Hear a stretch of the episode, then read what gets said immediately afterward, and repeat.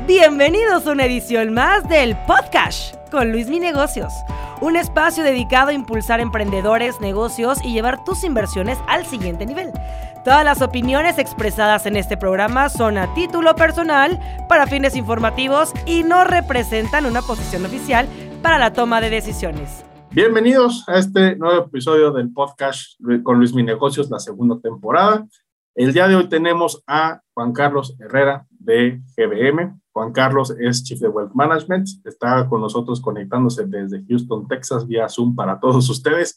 Así que eh, no me queda más que darle la bienvenida a Juan Carlos. Juan Carlos tiene una amplia experiencia en el sector financiero. Es socio de dos fondos de cobertura muy importantes ahí en Estados Unidos. Siguen en operación. Y Juan Carlos ahorita está pues de tiempo completo con con GBM, con esta empresa que pues realmente es líder indiscutible en temas de inversiones, finanzas y los que me siguen ya de tiempo atrás pues lo conocen perfectamente bien. Entonces, pues para mí es un honor que Juan Carlos esté aquí con nosotros y le doy la bienvenida. Hola Juan Carlos. Hola Luismi, gracias. Este, un gusto estar aquí contigo y con toda tu audiencia. El gusto es mío, Juan Carlos. Muchas gracias por, por ser parte de este gran proyecto. Y eh, pues comenzamos. ¿Cómo, cómo, ¿Quién es Juan Carlos? O sea, ¿cuál es eh, cuál es su labor principal dentro de GBM, qué hace un chief de wealth management en una empresa tan grande, cuáles son sus principales desafíos ahí eh, dentro de esta mega estructura. Pues si quieres empezamos con quién es Juan Carlos. Eh, gran pregunta, Juan Carlos. yo, yo nací, de hecho, en Estados Unidos. Soy el, el primer gringo este, ciudadano nacido aquí en Estados Unidos. Eh, llevé todo mi carrera, eh, estudié básicamente en, la Universidad de Texas. De ahí me empecé mi carrera en, Austin, así es. y, y, luego, luego después, pues a mí siempre me interesaban mucho las, las finanzas. Eh, Si era como un, un, mini nerd ahí en la Universidad de Texas. Este, de hecho, empecé a compré mi primera acción en, en college cuando tenía 19 años. Eh, fue America Online, que ya, ni, ya, ya, ni, ya ni pinta. No, ya, ni explicar qué es esa empresa de los discos que te regalaban, que eran más tristes que discos. Así es, así es. Bueno, este es un chiste de boomer ya, ¿no? Las nuevas generaciones no lo entenderán. Y empecé la carrera en, en, ya profesional en, en, la banca privada de City. Eh, aquí en Estados Unidos, eh, atendiendo carteras de familias eh, altos recursos en Latinoamérica. ahí aprendí mucho del lado de, la banca privada, de los mercados, de las inversiones. Y a los 3, 4 años empecé, me salí de Citi a empezar un, hedge fund.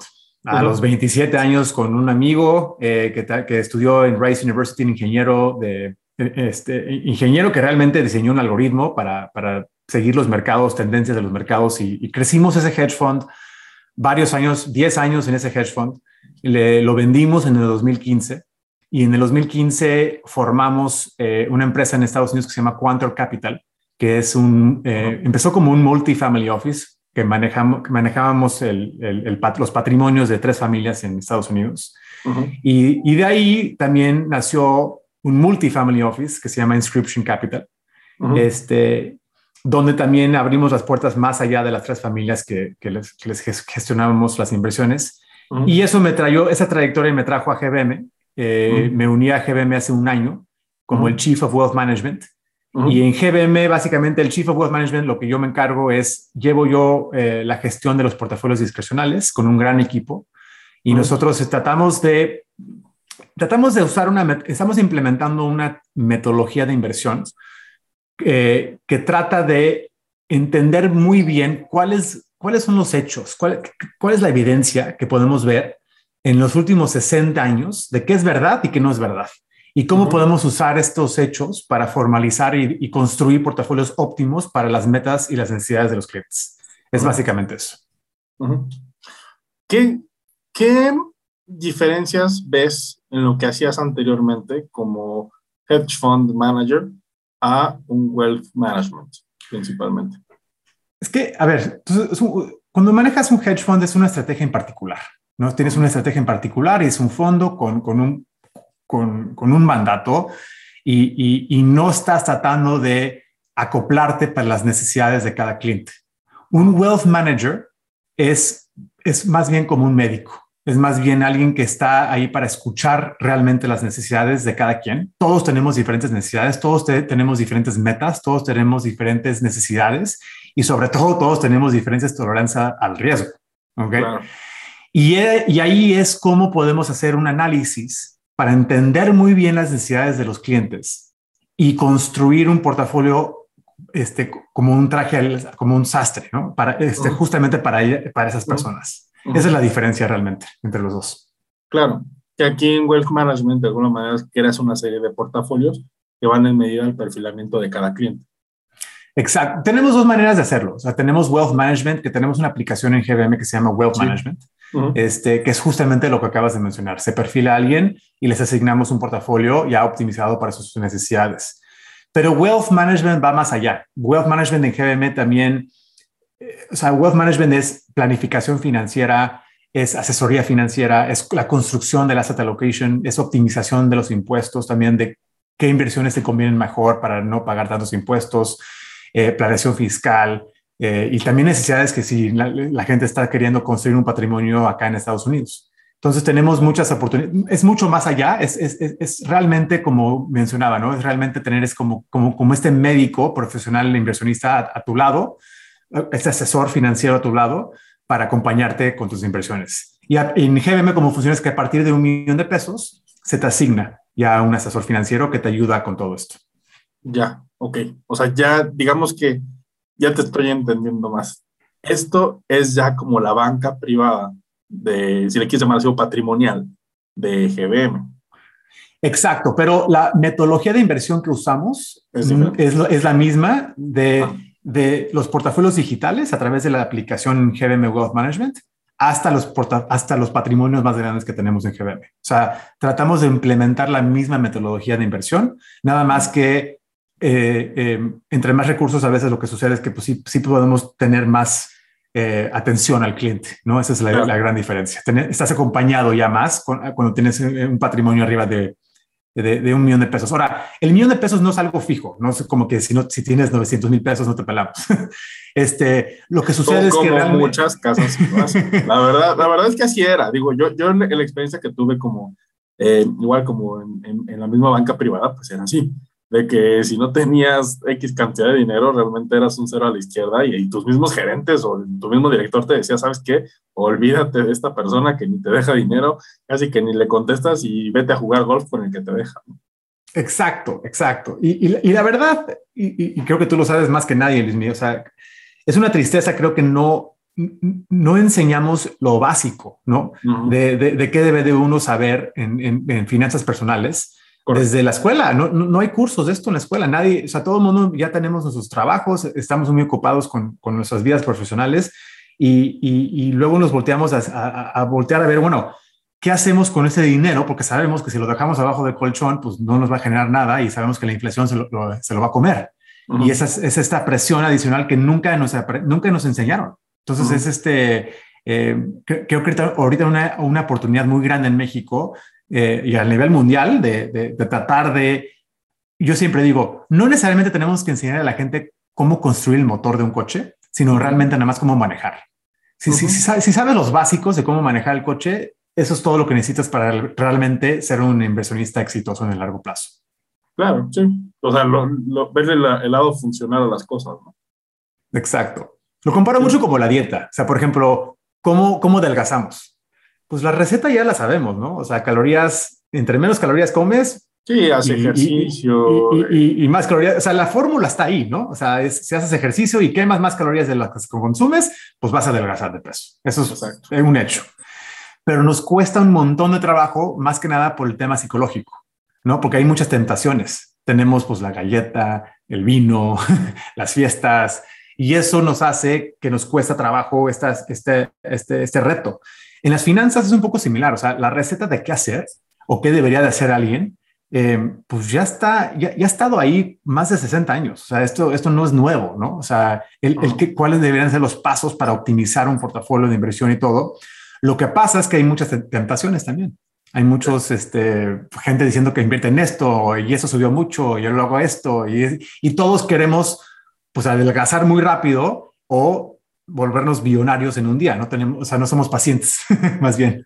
Eh, es, es, que eso también es un problema, Juan Carlos. O sea, y creo que tanto su equipo de asesores como un servidor hacemos muy claro eso, ¿no? Que realmente cuando se trata de generar riqueza, es un proceso que lleva tiempo, que lleva conocimiento y que tiene que uno que ser paciente, porque tristemente, yo le digo así, vivimos en la era Netflix, ¿no? En la era Amazon de, eh, ¿quieres algo? Al día siguiente te llega a tu casa. ¿Quieres ver una película? La puedes ver en ese momento. Pero cuando se trata de generar dinero no es así, ¿no? Hay mucha gente, creo que también tengo ahí mis ideas de que en buena parte las burbujas que hemos estado viendo, por ejemplo, el precio de Bitcoin que se fue hasta 60 mil o, las mismas acciones tecnológicas que llegaron a evaluaciones increíbles, en buena parte fue por, em, pues sí, por el tema especulativo, por gente que de alguna manera eh, veía la manera de sacar dinero rápido y esto se volvió como un esquema de subir, subir, subir, subir un precio de la acción. Cuando dijeron, sabes que pues dejó de subir, sacar dinero y estamos experimentando esas bajadas que hasta ahorita están sucediendo.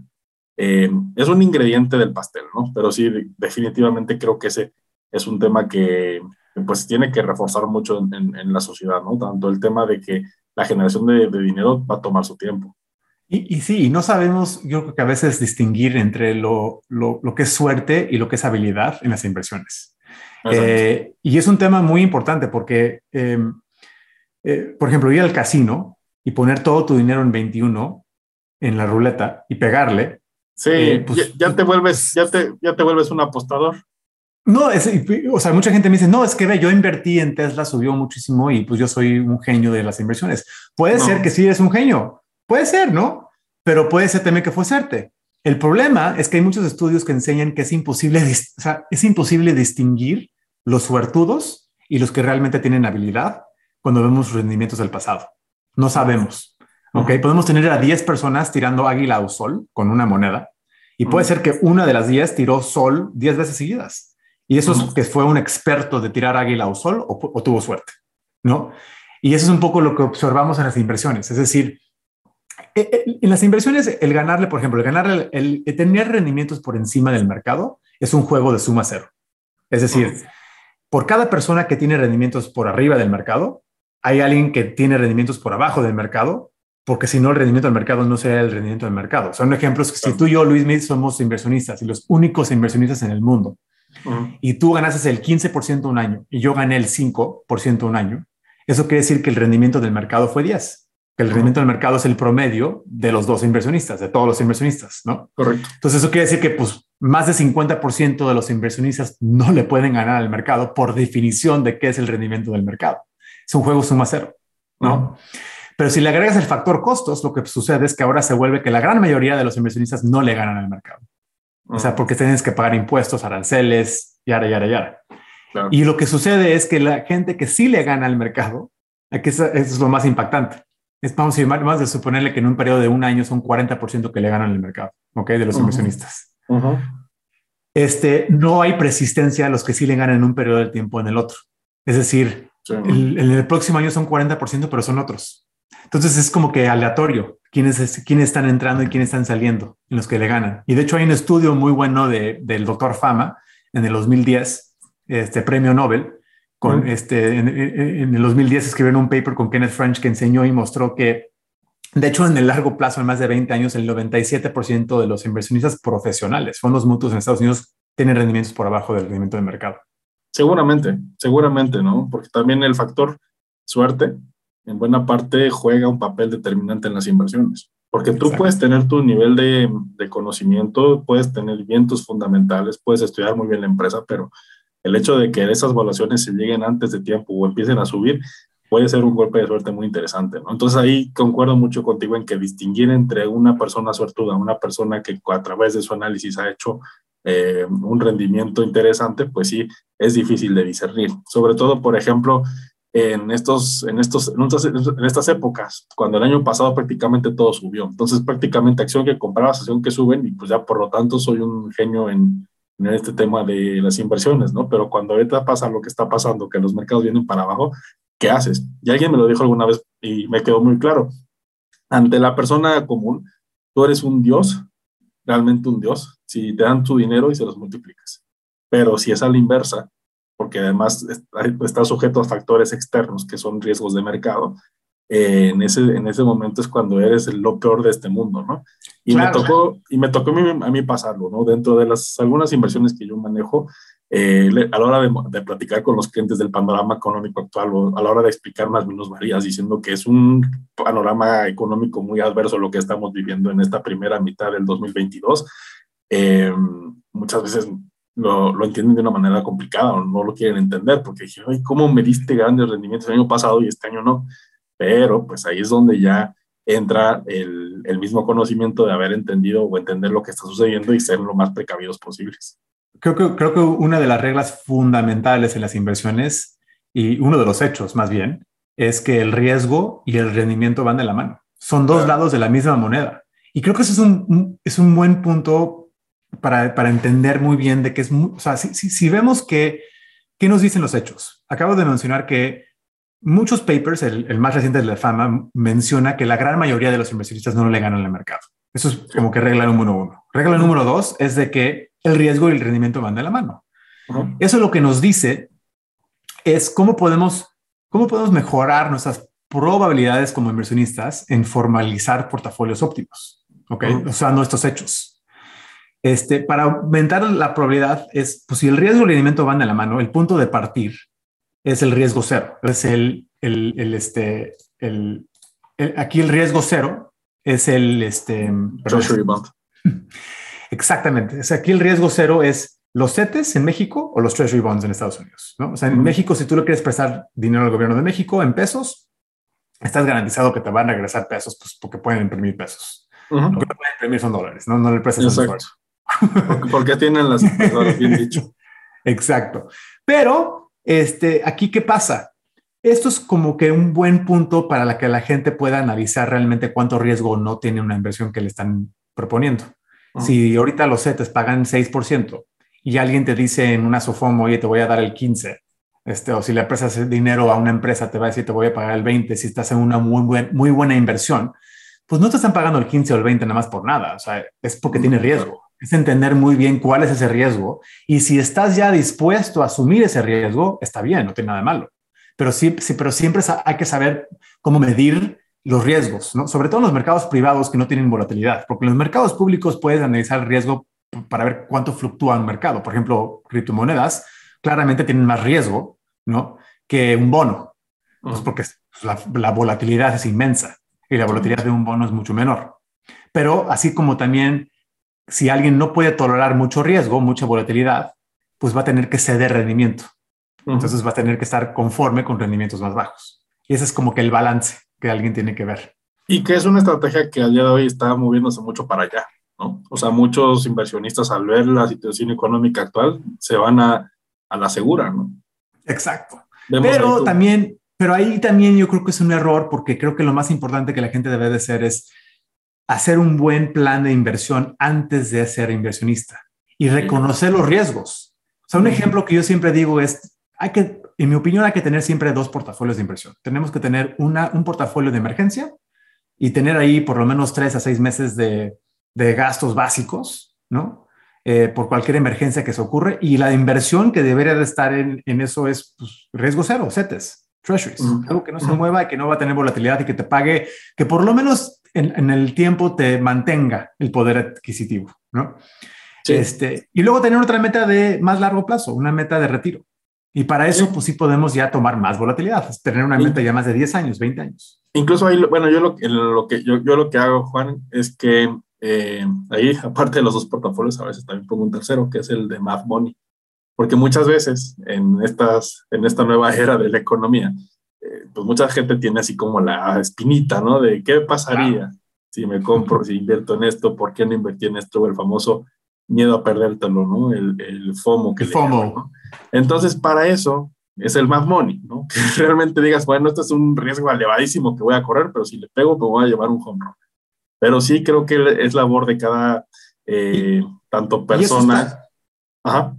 Y eso está perfectamente bien, porque creo que ahí nomás es, tú reconoces pues el riesgo y sabes el riesgo. dices, bueno, estoy sí. dispuesto a tomar ese riesgo y, y, sé que pues igual y se puede ir esto a, a cero, pero sí. sé que si le pego, puedo triplicar, cuadriplicar mi dinero, ¿no? Entonces, o más, ¿no? Entonces, ese es, eso es el, eso es el trade-off, ¿no? Que hay que analizar. Ajá, pero como tú lo mencionas, hay que estar perfectamente consciente de cuál es la situación y cuál es la cancha en la que quieres jugar, porque muchas veces cuando uno es novato puede pecar esta manera de ver, este, verse seducido por esas jugosas mieles que te puede dar una... ¿Y quién, y quién es tu, y reconocer quién es tu competencia? Porque cuando empezamos a invertir no nos damos cuenta de que, oye, alguien nos está comprando la acción, a alguien se la estamos vendiendo. O sea, ah. eso, es una, eso es una competencia. O sea, todo el mundo tiene la información disponible todo el mundo puede entrar a ver cómo va Apple, los rendimientos que ha tenido, analizar empresas, hacer sus propios estudios y calculaciones, pero hay que reconocer que hay millones de personas también en el mundo con esa misma información haciendo sus propias apuestas y estamos compitiendo contra ellos. Sí. Sí, pues sí. Digo, al final de cuentas, pues es el mercado de valores, ¿no? No es un mercado nada más porque el nombre está bonito, sino porque hay compradores y vendedores que cada quien tiene sus estrategias y sí, no lo había visto así. ¿eh? O sea, eso es una interesante óptica, ¿no? Como de realmente en qué lado de la, de la cancha estás porque estás contra el otro que no, ni siquiera conoces, ¿no? Yo te voy a dar un ejemplo. O sea, en, en, un, en, un, este, mi socio en Estados Unidos se llama Julio Cacho, tiene un doctorado de Princeton de economía. Mm. Él, él, era director de riesgo para una de las familias más ricas de Estados Unidos en Nueva York, Ziff Brother Investments. Y, este, y me platicaba el análisis que hacían ellos ellos llegaron a hacer un, nivel de análisis donde para invertir en una empresa de aerolíneas, no voy a decir el nombre, pero mandaban a sus analistas a volar a los aviones, a contar realmente los asientos para asegurarse que estaban machando con los reportes que mandaban. Eh, a ese tipo de análisis hacían. Esa es tu competencia. o sea, y es, es, realmente gente que está tratando de encontrar un edge, ¿no? O sea, tratando de ver si hay alguna ineficiencia, si hay algún arbitraje que realmente no existe. Más, más la gente que puede llegar a tener información privilegiada de las empresas. Aunque este tema está muy penado y se supone que no, pues obviamente hay filtraciones, ¿no? Así de alguna manera conoces que underground, pues los, las, los números de este semestre vienen muy mal, por ejemplo, yo me acuerdo que pasó algo así con el caso de Facebook Meta el semestre pasado, que sus acciones se vinieron prácticamente 50% para abajo. A lo mejor alguien que tuvo el call de esto viene mal, ponte a vender. Sí, sí, sí, O sea, realmente sí. Y, y, creo que platicamos todo esto en estos momentos porque también queremos, eh, pues sí, cada vez alertar o avisar un poco más a la gente de que estamos jugando en un mundo muy, muy competitivo cuando se trata de inversiones, sobre todo en renta variable, porque estás eh, como tú lo dices, compitiendo con a lo mejor las mentes más brillantes o no tan brillantes de todo el mundo, pero realmente todo el mundo parte de la premisa de que todos queremos hacer inversiones que realmente den rendimientos por encima del mercado, pero como tú lo dices, es difícil que a todos se les dé ese rendimiento por encima del mercado, porque este es un mercado donde hay ganadores y perdedores. Exactamente, exactamente.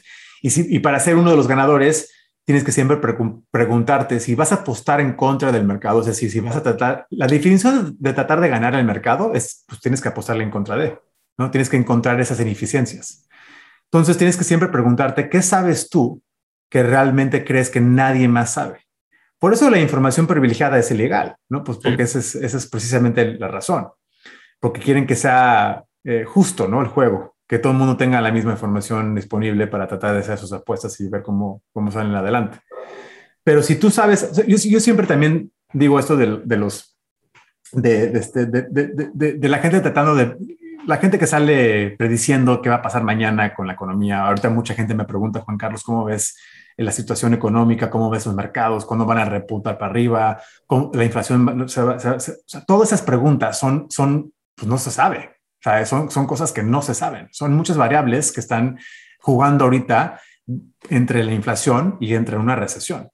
No, y digo, en ese, en ese, juego estamos todos, ¿no? El tratar de anticiparnos a lo que va a pasar en el futuro para estar lo mejor posicionados posibles para cuando pueda haber un ajuste a toda esta debacle que estamos viendo, ¿no?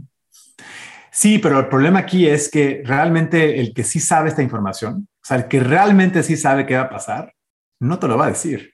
Se va a quedar callado va a ser un hedge fund y, o, va a poner su propio dinero ahí y va a tratar de maximizar los rendimientos. Incluso, Juan Carlos, yo creo que nos estamos hablando casi que hasta la misma Reserva Federal está jugando ahorita un poco a la orquesta del Titanic, ¿no? Puede ser, puede ser. O sea, yo sí creo que, eh, o sea, los bancos centrales tienen, son curiosos, ¿no? Porque en mi opinión los bancos centrales tienen, o sea, todo, hablando de la Fed, ¿no? La Fed tiene un mandato muy claro del gobierno de Estados Unidos. O sea, es crear inflación y empleo. No, exacto. Y el mandato de la inflación es que si, si sube mucho, controla, se baja mucho, crea inflación, ¿no? mucha gente a veces me pregunta, oye, pero ¿por qué crear inflación? ¿Por qué el Congreso le dio un mandato a Estados Unidos? O en México también tiene un mandato de crear inflación y en Estados Unidos es el 2%. Y la razón es porque si nos ponemos a pensar, a ver, si yo gano un dólar, ¿ok? ¿Cómo puedo yo ayudar a aportar al crecimiento económico? Si yo me lo gasto, ¿ok? Estoy contribuyendo a la economía porque mi gasto es el ingreso de alguien más. Si yo lo invierto en algo, también estoy contribuyendo a la economía, ¿ok? Esas dos formas de contribuir para que siga creciendo la ruedita económica. Si lo pongo abajo del colchón y no hago nada con él, no estoy contribuyendo a la economía. Entonces la inflación baja como 2%, y luego podemos hablar por qué el 2%, pero 2% es, te voy a dar suficiente de tiempo cuando tú ganas tu dólar de que decidas, o te lo gastas, por favor, o en, en, un bien, en algo, por favor, o lo inviertes. Pero quiero que tengas el incentivo de que hagas una de esas dos cosas. Porque si yo te doy un incentivo de que vaya, te, voy a pagar más dinero, si lo pones abajo del colchón, la gente no lo, no lo usa. Entonces se frena el crecimiento económico. Entonces, por eso está esta, eh, eh, por eso a veces con, a mí me cuesta trabajo entender cómo, cómo puede funcionar como moneda, ¿eh? como moneda, criptomonedas, Bitcoin, por ejemplo, en un mundo donde vivimos dependiendo de, de, de, de, este, de una moneda que se deprecia de valor. No sé si me da a explicar. O sea, porque si lo ves, si te pones a pensar, si, vamos a suponer que, que, el cripto se siga subiendo. O sea, de aquí ya paró y se empieza a subir. Sí. Pues eso, eso, es algo para mí, eso es, eso es de deflación, ¿no? Porque pues está apreciando más la, el, la moneda que estás usando para, para transaccionar con alguien. Claro. Igual yo compro menos, o sea, si, si, yo sé que igual, si yo creo que mañana mi criptomoneda va a valer 100 mil dólares, pues igual y pienso dos veces si lo voy a usar para comprar mi coche para, porque igual le puedo comprar tres coches. Entonces, lo que, lo que, sucede es que frenas un poco el crecimiento económico. Ahora, no quiere decir que no podemos desarrollar otra economía diferente para que, pues para usarlo, pero nomás en esta economía sí, sí, sí, ese es ahí donde me cuesta trabajo entender el, el, el, el, uso, no como activo, no como store value, sino más bien como moneda. Que no sé qué está pasando aquí, pero con la maquinita. Como que me empezó a arrojar un ruido así como de. ah, ok, no, no, no, no worries. Perdón, perdón, perdón, Y la cámara por acá, espérame.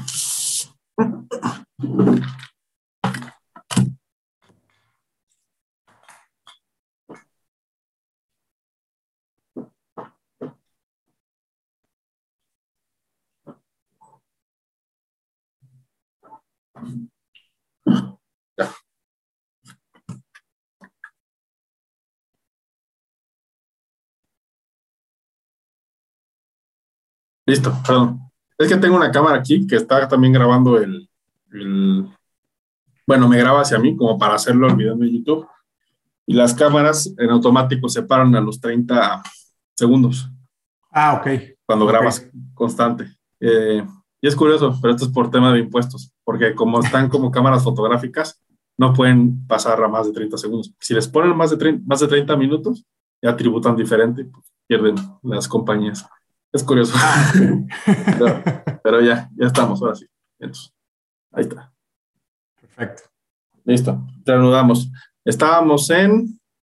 Eh, Estábamos hablando básicamente de por qué los bancos centrales crean inflación. O sea, por qué el mandato. Y que, y que ibas a comentar del 2%, ¿no? Sí, o sea, es, que es que el mandato, que es 2% en Estados Unidos, es para que te den suficiente tiempo para que cuando tú ganes un dólar, o te lo gastes porque tu gasto es el ingreso de alguien más, o lo inviertas. Si lo inviertes, estás contribuyendo a la economía. Si te lo gastas, estás contribuyendo a la economía. Si lo dejas abajo del colchón, no estás contribuyendo a la economía. Entonces, lo que quiere el Banco Central, lo que quiere el Congreso, es incentivar a la gente de que contribuyan a la economía para seguir que crezca la economía. Cosa que, por ejemplo, en Japón sí dejan su dinero abajo del colchón y por eso estuvieron experimentando ciertos periodos de deflación. Exactamente. Exactamente, exactamente. Que es, donde realmente es como de, que sácalo, ¿no? O sea, ya estamos prácticamente eh, incluso hasta en el mismo Europa hubo un periodo de donde vimos tasas de interés negativas, donde realmente te cobraban por guardar tu dinero. Exactamente, exactamente. Dinamarca tenían también, ya creo que me acuerdo haber visto eh, hipotecas que te pagaban. Sí, totalmente. no, no, una tasa. Eh, ganabas lana para comprar una casa en Dinamarca. Ajá, cosa que en pues, Latinoamérica jamás vas a ver eso. Así es, así es. Oye, Juan Carlos, ¿y cómo, cómo ven ahora en GBM el panorama económico actual? Tú que estás en Wealth Management y pues ahí estás viendo que ahora sí que tenemos varias eh, inflación en niveles récord, eh, incluso no creo que dentro del GBM o incluso fuera del GBM, tú que estás más en el ambiente financiero en Estados Unidos desde Houston, ¿cómo ves a tus colegas? ¿Qué, ¿Cuáles son las impresiones del, de lo que está sucediendo actualmente con el tema de las tasas, con el tema de la inflación, el conflicto de Ucrania, los precios del petróleo? ¿Qué, qué, qué opiniones has, has encontrado? Sí, eh, o sea, estamos viviendo definitivamente en un mundo incierto ahorita. Eh, pues hay dos, hay dos conflictos que están chocando ahorita y uno tiene que ganar. O sea, básicamente tenemos eh, inflación, no solamente en Estados Unidos, sino mundial, por todos lados. Estamos viendo inflación récord en muchos países. Eh, esto se puede llevar, eso, eso se lleva mucho pues, por las razones obvias que sabemos de pues, la pandemia, unido con lo que está pasando en Ucrania y Rusia, y ya veníamos de un, de un este, supply chain eh, eh, crisis, ¿no? O sea, donde, pues no, o sea, la demanda sigue igual, vamos a suponer, para muchos, para muchos recursos, pues, por ejemplo, un refrigerador o un coche, pero pues no hay, no hay materiales. ¿no? Entonces, este, y eso es mucho porque no se están transportando bien, no salen de China, no salen de, de, o sea, todo, toda la disrupción que hubo durante la pandemia no se ha arreglado y aún échale lo de Ucrania y Rusia, y aún échale lo que está pasando con la inflación, que ya el dinero que se imprimió, pues está llegando a, a, todos lados en la economía, y eso es lo que vimos también por, por la razón que creció también mucho de valor los, los, los activos. eh, todo esto está peleándose ahora con qué va a hacer el Banco Central, los bancos centrales. Sí. Entonces, pues hay una de otra. O va a haber mucha inflación, porque los bancos centrales se van a seguir tardando en subir las tasas de intereses, que no creo que eso vaya a pasar lo tienen bien medido. O podría ser que al subir las tasas de interés de corto plazo muy rápido, causen una recesión. Y eso es por la razón que estamos viendo que están cayendo los bonos y también los precios de las acciones al mismo tiempo. Pero eso no puede, no puede durar por mucho tiempo. O sea, uno tiene que ceder. O vamos a ver mucha inflación y luego podemos ver un rebote en las acciones, o vamos a ver una recesión y la recesión pues, puede ser algo que, que frene mucho el crecimiento económico. Este, pero eso también va a decir que no vamos a ver las tasas de interés subir mucho más. ¿ok? Porque o sea, uno va a tener que ceder. Y ese es el debate ahorita. ¿Cuál va a ser? O sea, si sube las tasas de, demasiado rápido y no hay lo que, se, lo, que le, lo, que, lo, que le, llaman mucho en Estados Unidos el, este soft landing ¿ok? de, la, de la Fed, eh, pues podría, podría llegar tema, a pasar que... El, el, tema es que ambos escenarios ya, ya se vivieron en la historia. ¿No? El tema de la alta inflación, la década de, la década de los 70 en Estados Unidos, que fue terrible, que fue una inflación promedio del 7.1%, versus una recesión como la vimos en, pues en 2009, ¿no? De 2009 a 2012. Pero esta, vez es, pero esta vez es un poco diferente, es un poco diferente. ¿no? Porque, por ejemplo, en los 70 empezó todo con, la, con energía, pero también fue una crisis del dólar, de la moneda. Se depreció mucho el dólar contra países este, este, en Europa, sobre todo. Esta vez el dólar se ha fortalecido muchísimo comparado al euro, comparado al, al yen japonés y sobre todo comparado al, al este, a la libra.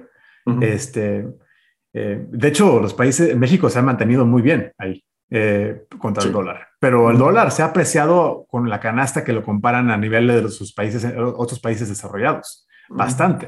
Entonces, ahorita no está teniendo Estados Unidos un problema y por eso no es único el, el, problema inflacionario de Estados Unidos. En los 70 también fue un poco el tema de que pues, fue precisamente por la devaluación del dólar. Ahorita, ahorita estamos viendo algo diferente, yo creo. O sea, ahorita sí estamos viendo otro tipo de inflación. No es un poco, aparte también en los 70s y en los 80s, acuérdate que en el 71 eh, Richard Nixon desligó las reservas al oro. Otro oro. Exacto. Y eso también causó mucha incertidumbre sobre la moneda y causó todavía más presiones inflacionarias. De hecho, ese día, el próximo día eh, que, que, anunció eso, la bolsa subió muchísimo.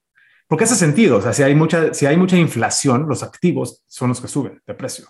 Y ahorita lo que estamos viendo es pues un repricing en los mercados accionarios. De acuerdo. Porque los mercados accionarios están debatiendo, oye, ¿qué va a pasar? Uno, los que más están castigados son las empresas de tecnología. ¿Por qué? Las, las empresas de tecnología y sobre todo los, las empresas que han tenido alto crecimiento dependen del financiamiento barato. Entonces, si tú subes las tasas de intereses, pues vas a dañar su capacidad de poder financiarse barato. ¿no? Entonces, y son muchas empresas que aún no han tenido por, por temas fiscales, ¿no? Es, es que dependen de, de, la deuda principalmente. O, o, venture capital o private equity, que, ah, que son rondas okay. de, de, levantar capital, ¿no? Sí, sí. sí, so, sí. Vamos, a, vamos a decir, son empresas que están más apalancadas, ¿no? Okay. Y, el, Pero y aquí más bien te refieres a, a, todo el ecosistema de, del capital de riesgo, a todo el ex, ex, capital. Exacto. O sea, okay. lo que estaba más apalancado subió más durante la pandemia. Pero ah, sí. al estar más apalancado, también está bajando más ahorita. Y eso es lo que estamos viendo. Es, es, de nuevo, regresando al tema de riesgo y rendimiento, ¿no? O sea, entre más riesgo, pues sí, puedes tener más rendimiento, pero recordemos también que no todos los riesgos son iguales. Y esto es algo creo que es súper importante que mucha gente debe saber. Uh -huh. Hay dos tipos de riesgos y, y, puede sonar muy fancy esas palabras, pero es muy básico entenderlo. Tienes el riesgo sistemático y el riesgo idiosincrático. El uh -huh. único riesgo que te compensa antes de tomarlo, antes de, es el riesgo sistemático, es el riesgo mercado. El riesgo idiosincrático es el riesgo, si yo, si, por ejemplo, si yo te digo Apple, ¿ok? Apple puede tener, este, Apple tiene riesgos sistemáticos del mercado y riesgo idiosincrático de que Tim Cook se vuelva loco un día, de que los productos ya no, ya, uh -huh. no, ya, no, ya no se venden. Todos esos son los riesgos idiosincráticos, ¿ok? Lo que sucede es que cuando Apple subió ahorita recientemente mucho, lo que, también lo que subió fue la bolsa, o sea, fue, fue la economía. Sí. Entonces, lo que sucedió fue que el riesgo sistemático fue lo que contribuyó a eso. ¿Ok? Pero si tú puedes diversificar el riesgo, es decir, si yo solo tengo una acción de Apple, yo puedo diversificar e invertir en Samsung, puedo diversificar e invertir en, en más empresas de tecnología, ¿no? Que hagan computadoras. Dell o lo que sea. Entonces, entre más puedo yo diversificar, este, más, más me va a compensar ese riesgo si, este, antes de tomarlo. ¿Ok? Y eso es muy importante porque si yo digo ahorita van abajo los mercados, es tiempo de comprar y es tiempo de invertir. Sí, pero ¿en qué? O sea, lo que te va a dar la más alta probabilidad de éxito es pues, replicar el mercado, tratar de solamente tomar riesgo sistemático, ¿no? O sea, tratar, no, no tratar de ganarle al mercado, uh -huh. tratar de comprar, por ejemplo, las 500 empresas más grandes de Estados Unidos o las 9000 empresas más grandes del mundo. Entonces okay. ahí, ahí solamente estás tomando riesgo sistemático. Puedes seguir cayendo, claro, pero ya estás ligado al mercado. Sí, sí, sí, sí. Sí, digo, a final de cuentas, pues eso está dentro de la escalera y la escala de la, de la diversificación, ¿no? El poder llegar a eh, una persona que apenas está con, empezando con inversiones, pues es mucho más factible que corra esos riesgos sistemáticos, como tú dices, como puede ser un fondo indexado y quitarse de problemas a aquella persona que ya busca rendimientos mayores y para eso tiene que pues entrar a temas de inversiones donde ya el riesgo idiosincrático toma, toma peso, ¿no? Exacto, o sea, para, usando los, los, los fondos indexados o lo que hacemos en Wealth Management, puedes, puede uno hacer lo mismo, es saberlo como un extremo lo, lo, puedes tener un extremo de cero riesgo e invertir en CETES. Y el otro extremo es solo tomando riesgo sistemático e invertir en las 9000 empresas más grandes del mundo en un índice. ¿okay? Entonces ahí están tus dos extremos. Uno te va igual y pagar, uno te ha pagado históricamente un 10% o 15% en pesos, pero has, has tenido que, para ganar ese rendimiento este, con interés compuesto, tienes que aguantar bajones del 40%. ¿No? O sea, temporalmente. Eh, entonces, pero puedes tener cual, algo, cualquier portafolio entre esos dos extremos. Puedes tener, puedes agregarle bonos, puedes agregarle bienes raíces, puedes agregarle eh, recursos naturales, puedes diversif seguir diversificando entre esos dos extremos para realmente optimizar tu portafolio para tus metas y tus necesidades. Si tienes una meta de muy corto plazo, de dos, tres, cuatro años, pues es mejor no tener mucha volatilidad pues porque, no, porque tienes, sabes que vas a necesitar ese dinero en un año, dos años, tres años. Uh -huh. En cambio, si no necesitas el dinero en 10 años o más, pues puedes tomar más volatilidad y tratar de tener más riesgo sistemático a, a, teniendo más acciones en tu portafolio. Así es. Muy bien. Juan Carlos, una, quiero tu opinión de que si llegamos a una posible recesión económica, pues ya también hemos visto que algunos eh, bancos de inversión en Estados Unidos han aumentado esas probabilidades de que el próximo año ya estemos en una recesión. De hecho, el Financial Times en 2010 el, hizo una encuesta con los principales CEOs de Estados Unidos y el 70% dijo que ve una recesión en 2023. ¿Crees que sea diferente a otras recesiones que hemos tenido en el sentido que, por ejemplo, los niveles de, de desempleo en Estados Unidos están eh, más bien los niveles de empleo en Estados Unidos están en un nivel bastante atractivo, bastante bueno, incluso donde Estados Unidos tiene una escasez de trabajadores. ¿Diferente en qué sentido? ¿De que, se, que sea una recesión que no dure mucho tiempo y nos, nos recuperemos bastante rápido? ¿O diferente en que puede ser algo más peligroso de, de lo que hemos visto? Pues las dos. ¿Cuál es tu punto de vista? Eh, ¿Cuál, es, tu, tu, feeling? O sea, aquí me voy más como a tu feeling más que algo objetivo. Mi feeling. Mi feeling es que eh, la inflación yo creo que se va a controlar. Este, creo, que, creo que aprendimos mucho de cómo, cuáles son las recetas que tenemos que hacer en dos crisis. Una, Paul Volcker aprendió mucho de cómo combatir la, la, los tiempos inflacionarios de stagflation en los 70s, 80s, subiendo drásticamente las tasas de intereses de corto plazo hasta 20%. De hecho, hay historias de, de este, gente que construía casas, les mandaban los, ladrillos, este, mentándole la madre a Paul Volcker, al Federal Reserve, ¿Cómo, e-, ¿Cómo, eres capaz de seguir subiendo las tasas de intereses al 20%? No. O sea, imagínate si dependes de construir casas. ¿Quién iba a comprar una casa con una hipoteca al 25% en dólares? Nadie, menos Exacto. Pero eso, para eso era la medicina que, que teníamos que tomar para realmente matar la inflación en ese entonces. Em, nunca hemos visto nada similar hasta recientemente, algo como eso y creo que aprendimos mucho también en la crisis de 2008, ¿no? O sea, también aprendimos mucho de, de, de, todo lo que, la, sobre todo cómo, cómo el Banco Central tiene que empezar a comunicarle lo que piensa hacer al mercado para que el mercado pueda anticipar lo que cree que viene. Y lo ha hecho muy bien eso, la verdad, el, Banco Central de Estados Unidos. O sea, lo que ha dicho, lo ha hecho y ha dicho de que, oye, esto va a pasar y los mercados ajustan. Y eso es creo que muy importante porque antes eran sorpresas. Entonces los mercados reaccionan muy diferente, ¿no? Entonces, si van anticipando qué va a pasar. Creo que, esa línea se ha venido trabajando bien desde Greenspan. O sea, creo que la, han seguido muy bien sus sucesores. Y pues ya también hasta los mismos presidentes de Estados Unidos yo creo que tienen miedo en poner a su propia gente, ¿no? Aquí en este caso de Biden fue, se, se queda Powell y, y ya, no, ya no le movemos más porque... Claro, es que esa, independencia del Banco Central y el gobierno es bien importante, bien importante. y, y, más, más cuando estás hablando de una economía que sus tasas afectan a todo el mundo. ¿no? O sea, claro, imagínate, si el, Congreso, si el Congreso tuviera que decidir las tasas de intereses, pues nunca subirían. No, o sea, siempre.